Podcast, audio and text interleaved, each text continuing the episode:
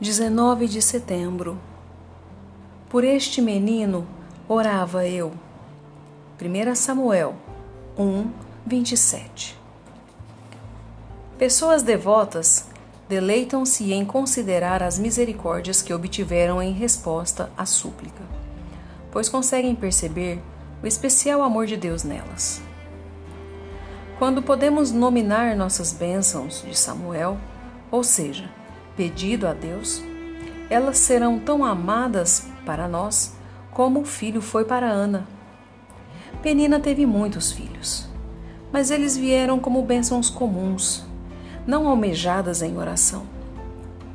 O único filho de Ana, dado pelo céu, era muito mais amado porque era fruto de súplica fervorosa.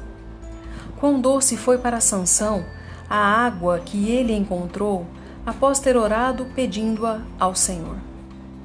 As quácias, árvore com propriedade medicinal, deixam a água amarga. Mas a oração dá um toque de doçura a qualquer água. Oramos pela conversão de nossos filhos? Quão duplamente doce será quando estiverem salvos ver neles nossas petições cumpridas. É melhor nos alegrarmos neles como fruto de nossas orações do que como frutos de nossos corpos. Buscamos do Senhor algum dom espiritual? Quando ele vier a nós, estará envolto no tecido áureo da fidelidade e verdade de Deus, e será então duplamente precioso. Pedimos sucesso na obra do Senhor? Quão jubilosa é a prosperidade que vem planando nas asas da oração. É sempre melhor receber bênçãos em nossa casa de modo legítimo pela porta da oração. Estas são de fato bênçãos e não tentações. E mesmo quando a resposta da oração tarda, as bênçãos são ainda mais enriquecidas pela protelação.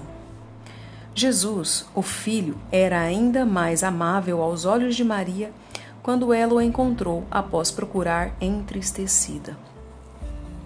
Aquilo que ganhamos pela oração deveríamos dedicar a Deus, como Ana dedicou Samuel. O dom veio do céu. Deixe que para lá retorne. A oração o trouxe, a gratidão cantou sobre ele. Deixe que a devoção o consagre.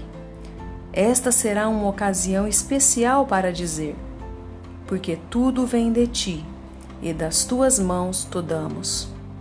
Leitor, a oração é uma fonte de poder ou um enfado em sua vida? Qual deles? Devocionais Charles Spurgeon